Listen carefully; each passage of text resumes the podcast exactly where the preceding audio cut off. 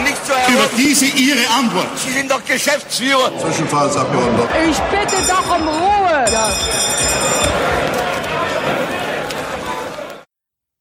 Herzlich willkommen zur ersten Folge Zwischenruf, dem politikwissenschaftlichen Podcast rund ums Parlament. In der heutigen Folge gehen wir der Frage nach, wer sitzt eigentlich im Bundestag? Sicherlich hat jeder und jede schon einmal den Satz gehört, die im Parlament seien ja kein Spiegelbild der Gesellschaft. Häufig hat dieser Satz einen negativen Beiklang, zumindest hört man selten die andere Form, toll, dass unsere Abgeordneten sich von der Bevölkerung unterscheiden. Wir wollen uns diese Aussage zu Beginn etwas genauer angucken, denn dahinter steckt ein bestimmter Repräsentationsgedanke, der als deskriptive Repräsentation bezeichnet werden kann und im Kern darauf beruht, dass die Abgeordneten hinsichtlich gewisser Merkmale der Bevölkerung möglichst ähnlich sein sollen. Zu diesen Merkmalen können verschiedene Aspekte gezählt werden, zum Beispiel das Geschlecht, ein möglicher Migrationshintergrund oder eben auch der Beruf. Und über genau dieses Merkmal, den Beruf, habe ich mit Melanie Kinz und Malte Cordes gesprochen, denn die haben zusammen einen Aufsatz über die Berufsstruktur des Deutschen Bundestages geschrieben wie diese sozialstrukturelle Zusammensetzung also überhaupt aussieht, ob da wirklich nur Lehrer und Juristen im Bundestag sitzen und wie sich die Berufsstruktur in den vergangenen Legislaturperioden verändert hat, das erfahrt ihr jetzt in unserem Gespräch und dabei wünsche ich euch viel Spaß. Ich begrüße heute zum Gespräch Dr. Melanie Kinz und Malte Cordes, die ich eben kurz vorstellen möchte. Dr. Melanie Kinz kommt aus Leipzig, arbeitet an der Technischen Universität in Chemnitz und hat ähm, ihre Dissertation an der Western Michigan University zum Thema Rekrutierung politischen Führungspersonals geschrieben. Melanie, schön, dass du heute hier bist. Danke für die Einladung. Sehr, sehr gerne. Ähm, du arbeitest momentan in Chemnitz an dem Horizon 2020 Project CS Eval. Mhm. Magst du uns kurz was dazu sagen, was wir darunter zu verstehen haben? Okay. CSEWAL ist ein Projekt, das sich mit der europäischen Asylpolitik und möglichen Verbesserungspotenzialen beschäftigt. Und hier untersuchen wir verschiedene Aspekte von Flüchtlings- und Asylpolitik, ähm, beginnend mit ähm, rechtlichen Regelungen, Flüchtlingsaufnahmepolitik bis hin zu ähm, Sekundärbewegungen, ähm, also Migranten, die zwischen den Ländern, mhm. Asylbewerber, die zwischen den Ländern ähm, wandern. Wunderbar, das ist ein sehr aktuelles Thema. Ja. Wer dazu mehr erfahren möchte, kann sich gerne die Homepage angucken, ciaseval.eu, also C-E-A-S eval.eu. Da findet man auch verschiedene Working Papers und kann sich mal über das gesamte Projekt so ein bisschen genau. genauer informieren. Lohnt sich auf jeden Fall, da mal reinzuschauen. Neben Melanie sitzt Malte Cordes, ebenfalls aus Leipzig, wissenschaftlicher Mitarbeiter am Institut für Parlamentarismusforschung, also hier unser Methodenexperte, das kann man durchaus so sagen. Und er hat auch bereits und tut es immer noch mal wieder äh, in der Methodenlehre gearbeitet, und zwar an der Martin-Luther-Universität Halle-Wittenberg. Malte, schön, dass du auch heute da bist. Ja, vielen Dank. Ich freue mich. Ich freue mich auch. Und wir beschäftigen uns heute mit dem Aufsatz Daten zur Berufsstruktur des Deutschen Bundestages in der 19. Wahlperiode. Wer den mal nachschlagen möchte, so als Ergänzung vielleicht auch zu unserem Gespräch, der kann das tun in der Zeitschrift für Parlamentsfragen, der ZPAL, im Heft 1 des Jahres 2019, also diesen Jahres, ein aktueller Aufsatz. Dort, wenn man es ganz genau nehmen möchte, auf den Seiten 42 bis 58, so viel Zeit muss sein. Und zu diesem Aufsatz, also zu der Berufsstruktur der Abgeordneten des Deutschen Bundestages, wäre meine erste Frage an Melanie, warum untersucht man das? Ja, zum einen, um, um schon mal zu schauen, wie repräsentativ sind denn die Abgeordneten, die in den Bundestag gewählt werden. Zweitens, um auch historische Veränderungen zu betrachten, denn die Serie gibt es ja schon etwas länger äh, zu diesem Thema und eben auch zu sehen, wie sich Parteien unterschiedliches Personal rekrutiert. Mhm. Also kann man da davon vielleicht auch so ein bisschen weiter hinaus gucken und sagen, die Berufsstruktur hat einen gewissen Einfluss auch auf die Arbeit eines Abgeordneten oder auf die Art und Weise, wie er repräsentiert? Es ist schwer zu sagen, ob die Berufsstruktur auf die Arbeit des Abgeordneten oder ob Abgeordneten und ihre Berufsstruktur die Arbeitsweise des Parlaments beeinflussen. Also fast schon eine, eine Henne-Ei-Frage. Ja. Vielleicht kommen wir ja. darauf zum Ende nochmal zurück, wenn wir uns jetzt ein bisschen überlegt haben, wie dieser ähm, Aufsatz auch zustande gekommen ist, den man natürlich nur empfehlen kann. Und da ist dann die Frage der Methode, die würde ich dann natürlich schon eingeleitet an Malte richten. Und zwar, wie untersucht man das? Also wir haben die Berufsstruktur. Und wenn man das jetzt, wenn ich mir das jetzt angucke, dann denkt man sich vielleicht erstmal etwas äh, leichtfertig, naja, okay, man guckt sich den Beruf an, den der Abgeordnete vorher hatte, macht dann auf einer Liste einen Strich und dann hat sich das. Ich kann mir durchaus vorstellen und mhm. ich habe natürlich auch schon die Vermutung, dass das durchaus schwieriger ist. Magst du uns vielleicht mal erzählen, was so die verschiedenen Fallstricke sind der Untersuchung der Berufsstruktur des Bundestages? Nun, wir haben zuerst äh, auf die offiziellen Angaben der Bundestagsabgeordneten geschaut, welche Tätigkeiten und Berufe sie vor ihrer Zeit als Abgeordnete ausgeübt haben. Dabei mussten wir natürlich auf die Genauigkeit beziehungsweise auch auf die Richtigkeit der Angaben vertrauen. Manche dieser beruflichen Tätigkeiten ließen sich allerdings nur schwer einordnen. Besonders schwierig war die Unterscheidung dahingehend, ob diese Tätigkeit jetzt als Angestellte ausgeübt wurde oder ob es sich um eine selbstständige bzw. gar freiberufliche Tätigkeit handelt.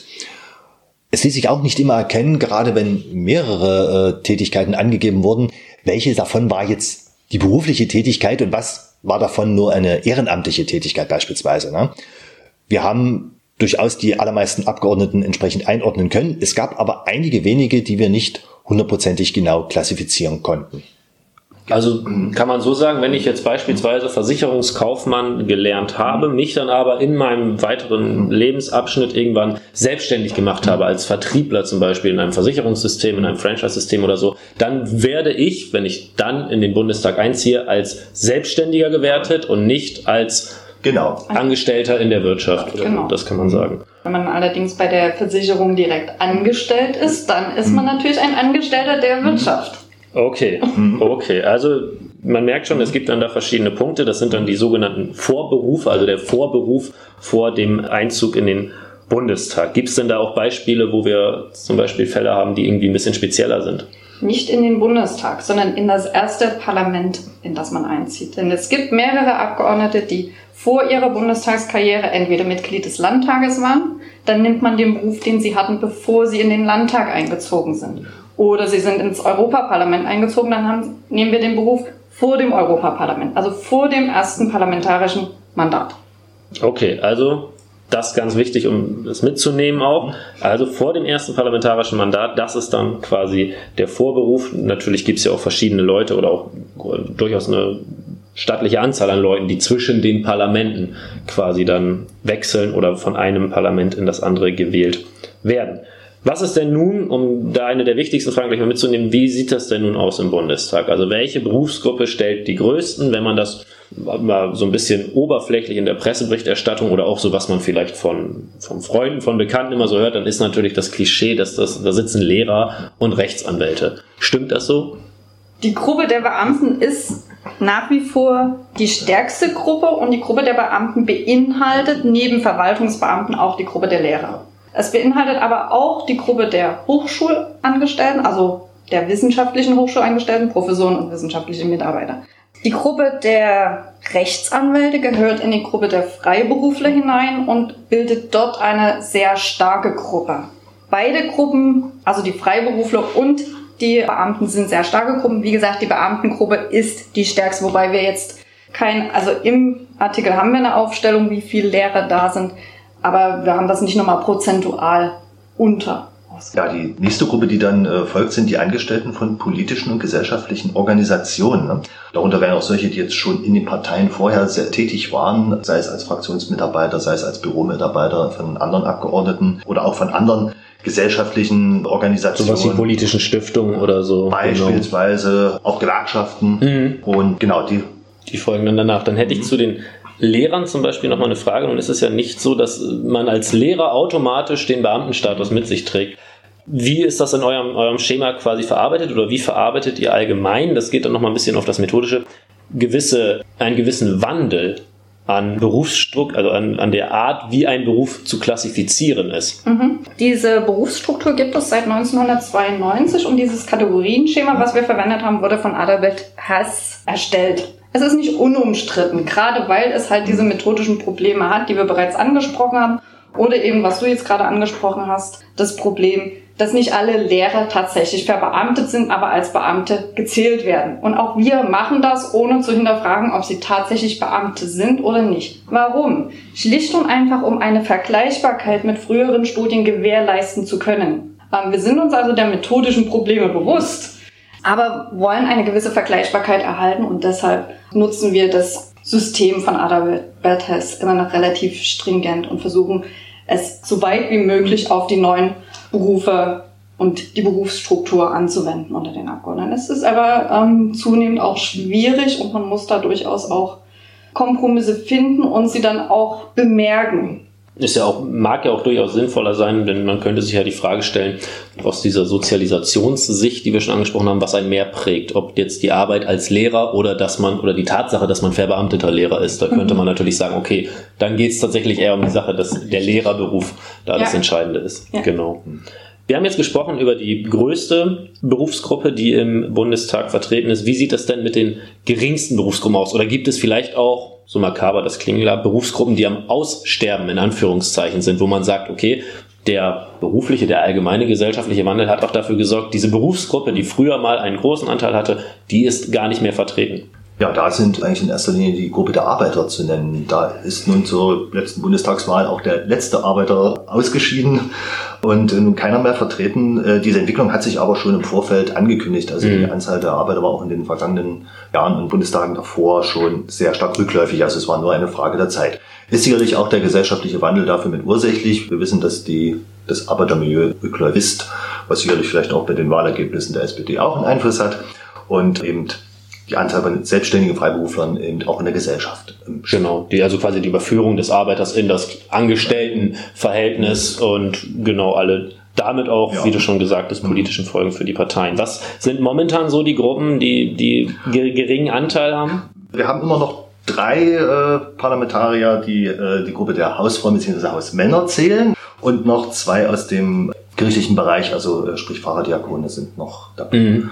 mit Wobei die Pfarrer und Diakone natürlich nie sehr groß waren. Mhm. Lediglich in der Nachwendezeit, als aus genau. der ähm, DDR-Bürgerrechtsbewegung viele Vertreter aus diesem Bereich in den Bundestag eingezogen sind, war sie etwas stärker vertreten. Aber diese Abgeordnete der Anfangs-Wiedervereinigungszeit genau. sind natürlich mittlerweile großteils schon aus. Gibt es denn dazu auch was zu den Hausmännern und Hausfrauen? Da könnte man ja vielleicht, gibt es dazu, einen, sagen wir mal, einen kleinen historischen Blick, soweit wir das zurückverfolgen können, denn natürlich auch durch den höheren Anteil an Frauen, die irgendwie in, in, in Jobs gehen und die einfach der Rückgang der, des klassischen Hausfrauenbildes oder auch Hausmännerbildes, also der Rückgang der klassischen Rollenaufteilung.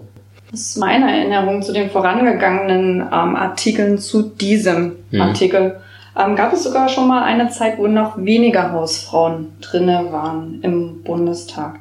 Also das wechselt immer mhm. mal, aber auf einem sehr geringen Niveau. Also es ist immer im einstelligen Bereich gewesen, soweit ich mich erinnern kann. Das ist gut, dass du das sagst mit den, mit den Veränderungen, die sich da auch stattfinden. Man hat das ja im Parlament, dass automatisch Veränderungen dadurch stattfinden, dass neue Abgeordnete reinkommen. Jetzt hatten wir im 19. Bundestag eine sehr hohe Veränderung, denn 291 neue Abgeordnete sind eingezogen, was natürlich zum einen damit zu tun hatte, dass mit der FDP und AfD zwei neue Fraktionen, beziehungsweise die FDP ist wieder eingezogen, die AfD ist das erste Mal eingezogen und durch den hohen Anzahl an Ausgleichsmandaten hat sich ja der gesamte Bundestag nochmal vergrößert, auch dadurch wieder mehr neue Abgeordnete. Sieht man dadurch Veränderungen? Also sind die neuen Abgeordneten in ihrer Struktur anders als die alten?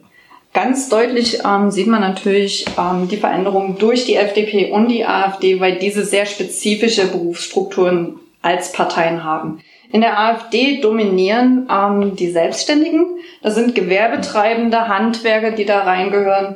Bei der FDP dominieren die Freiberufler. Das sind dann eher Rechtsanwälte, Notare, Steuerfachangestellte etc.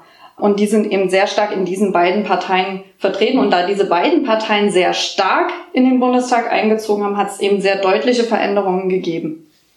Und sehen wir darüber hinaus, natürlich hat das immer was mit Parteienunterschieden zu tun, sehen wir da auch bei den anderen Parteien dann irgendwie Unterschiede in der Struktur?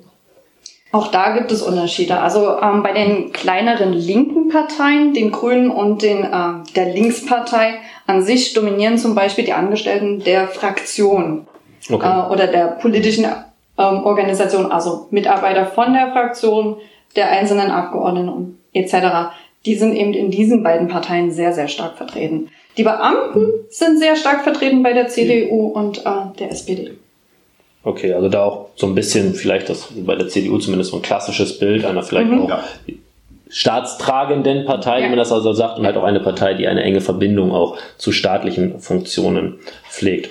Nun hatten wir in diesem Jahr ja Landtagswahlen in Brandenburg, in Sachsen und Thüringen und da wurde ja auch medial immer mal wieder über der klassische Ost-West-Vergleich bemüht, dass der auch immer mal an seine Grenzen kommt, aber durchaus noch eine Berechtigung hat, haben wir im Zuge dieser Wahlen auch deutlich gesehen. Wie ist das denn bei den Berufen? Also hat man dann mit der Sozialisation und mit der Berufsstruktur, sehen wir da deutliche Unterschiede bei den, in Anführungszeichen, Ostparlamentariern, also den Parlamentariern, die aus dem Osten kommen und denen, die aus dem Westen kommen? Da gibt es auf jeden Fall Unterschiede. Ich möchte aber dazu sagen, dass die Unterscheidung zwischen Ost und West nicht in jedem Falle sehr eindeutig ist, da wir durchaus Kandidaten haben, die in den alten Bundesländern geboren wurden und aufgewachsen sind, aber im Osten aufgestellt wurden und auch umgedreht, sodass diese Kandidaten natürlich jeweils eine ganz andere Sozialisation erfahren haben, sodass die Einteilung in Ost und West nicht immer sehr eindeutig ist. Ihr habt das dann gemacht, wenn ich da kurz reingehen darf, über die, von wo sie gewählt wurden oder über den, über die, die Herkunft quasi. Wir kodieren basierend auf Herkunft, also wo sie sozialisiert wurden Okay. sind. Natürlich nehmen wir auch auf, in welchem Land sie aufgestellt wurden. Und daher wissen wir eben, dass ähm, zehn Abgeordnete mit ostdeutscher Herkunft im Westen gewählt worden sind. Genauso wie wir 25 Abgeordnete haben, die aus den alten Bundesländern im Ostdeutschland aufgestellt wurden. Also mehr Abgeordnete quasi vom aus mit Westsozialisation im Osten Ja. Ja. aufgestellt wurden. Genau. Okay. Und die Berufsstruktur, wie sieht das dort aus? Nun, es sind mal wieder die Beamten, die wieder hervorstechen. Die sind äh, bei den westdeutschen Abgeordneten stärker vertreten. Das Viertel. Bei den Ostdeutschen deutlich weniger, äh, noch nicht mal ein Fünftel. Und es äh, ist auch in der Entwicklung zu sehen, dass äh, die Beamten zwar äh, weniger werden im Deutschen Bundestag, die ostdeutschen Beamten stärker absinken. Also Ah. auch da wird es Diskrepanzen geben in Zukunft. Und auch die Angestellten der Wirtschaft sind bei den Ostdeutschen stärker vertreten. Und auch die Gruppe der Selbstständigen ist größer bei den Ostdeutschen, währenddessen die Gruppe der Freiberufler bei den Westdeutschen die größere Gruppe darstellt.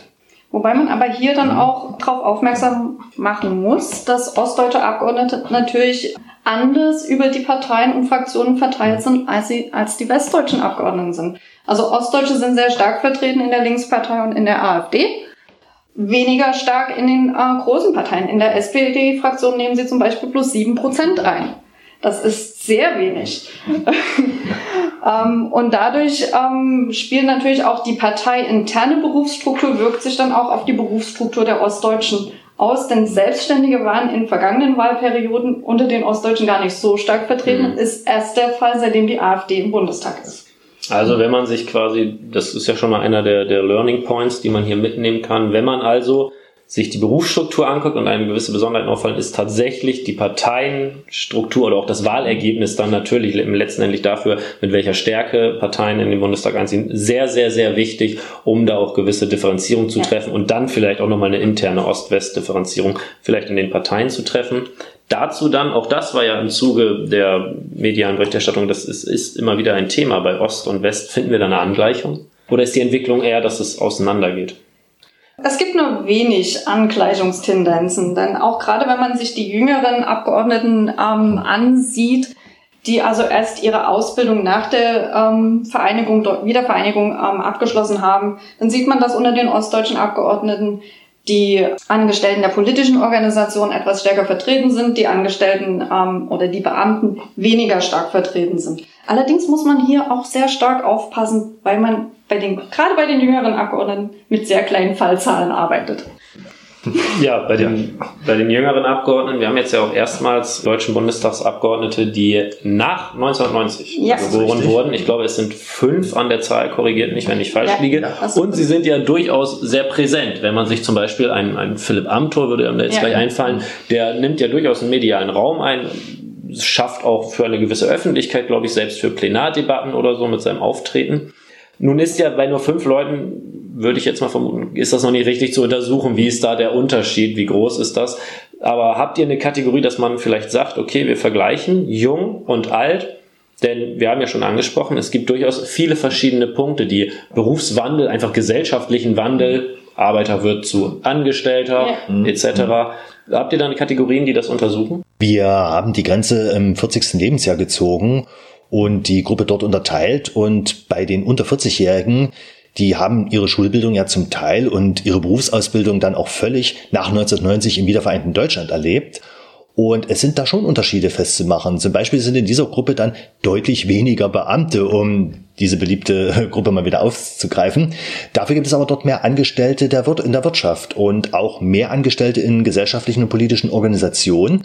Darunter sind aber keine Gewerkschafter. Das war auffällig. Es sind also schon deutliche Unterschiede festzumachen passt auch gewissermaßen natürlich in wieder, wie wir gesagt haben, eine Art gesellschaftlichen Wandel, weil nun mal mhm. die Bedeutung der Gewerkschaften, ja. wie auch immer das dann zu bewerten ist, abnimmt allgemein. Ja. Der, die Bedeutung fester Assoziationen und fester Organisations- und Vereinstrukturen, das sehen wir ja auch bei den Parteimitgliederzahlen, das nimmt nun mal ab, gerade auch ähm, bei den jüngeren Berufsgruppen. Was, wie ich mir vorstellen kann, um das mal so in den Raum zu werfen, zunimmt, ist gewissermaßen sicherlich die Akademisierungsrate, einfach weil ein sehr hoher Grad an Leuten inzwischen studiert. Gerade in Deutschland sehen wir das momentan an den Universitäten.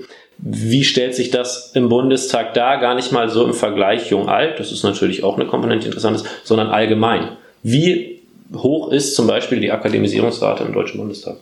Also die Akademisierungsgrad Rate im Deutschen Bundestag liegt bei über 80 Prozent. Und auch da gibt es deutliche Parteiunterschiede. Wir haben bei der FDP zum Beispiel 90 Prozent der Fraktionsmitglieder, die einen Hochschulabschluss hat, während es bei der AfD nur in Anführungsstrichen 80 Prozent sind. Aber trotzdem ist es natürlich deutlich über dem Bevölkerungsdurchschnitt.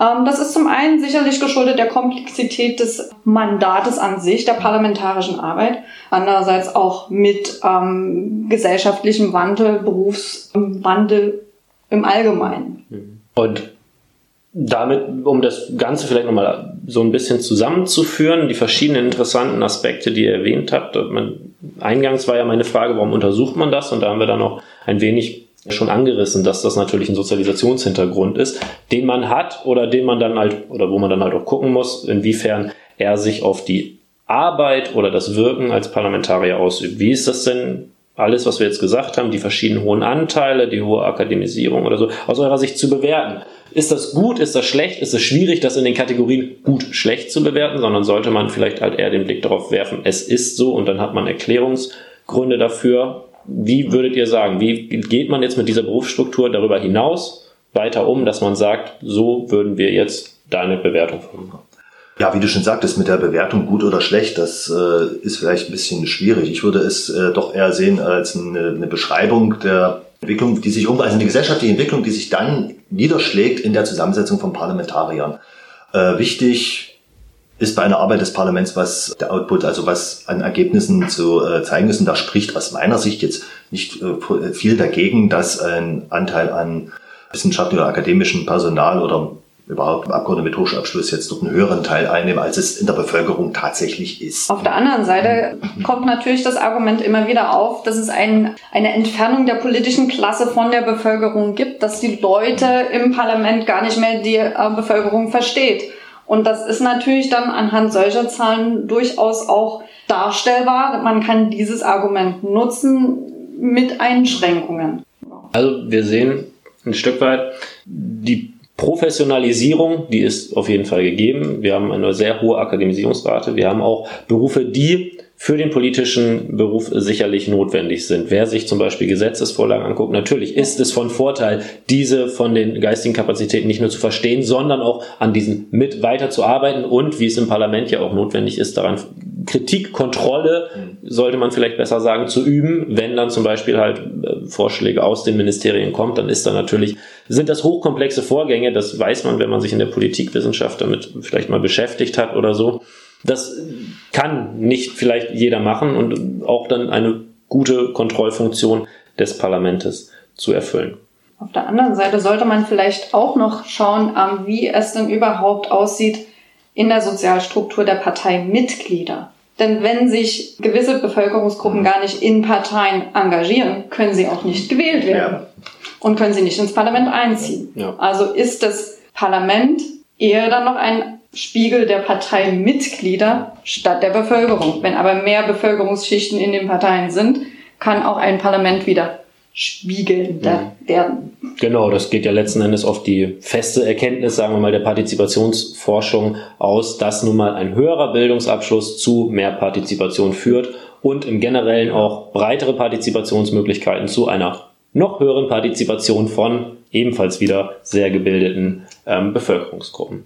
Dazu auch, wer es dann nochmal die Rekrutierung trifft, kann man vielleicht nochmal den kleinen Punkt Eigenwerbung antreffen. Auf ipal.de finden sich die Studien, die das Institut für Parlamentarismusforschung zur Kandidatenaufstellung bei allen sieben im Bundestag vertretenen Parteien gemacht hat. Aber da wird auch auf den Bildungshintergrund der Aufstellenden eingegangen, also der Leute, die tatsächlich am Rekrutierungsprozess direkt beteiligt sind. Darauf wird dann nochmal geguckt. Ich habe mich zu bedanken. Vielen Dank an Dr. Melanie Kins und an Malte Cordes A für den schönen Aufsatz und B für das noch schönere Gespräch. Nachgucken empfiehlt sich. Wir werden den Artikel auf jeden Fall verlinken unter diesem Podcast, innerhalb dieser Podcast Notes. Und vielen Dank, Melanie. Vielen Dank, Malte. Ja, danke. Gerne. Kommen wir nun noch abschließend zu unserem Hinweisblock. Wir freuen uns schon auf euer Feedback. Für Lob, Kritik oder thematische Hinweise erreicht ihr uns entweder über die Kommentarfunktion, per Mail an info@ipal.de oder über Twitter unter dem Handle i-pal. Empfehlt uns gerne interessierten Hörerinnen und Hörern weiter. In der nächsten Folge reden wir dann über die Repräsentation von Frauen in der Politik und wie diese besser gelingen kann. Vielen Dank fürs Zuhören und bis zum nächsten Mal.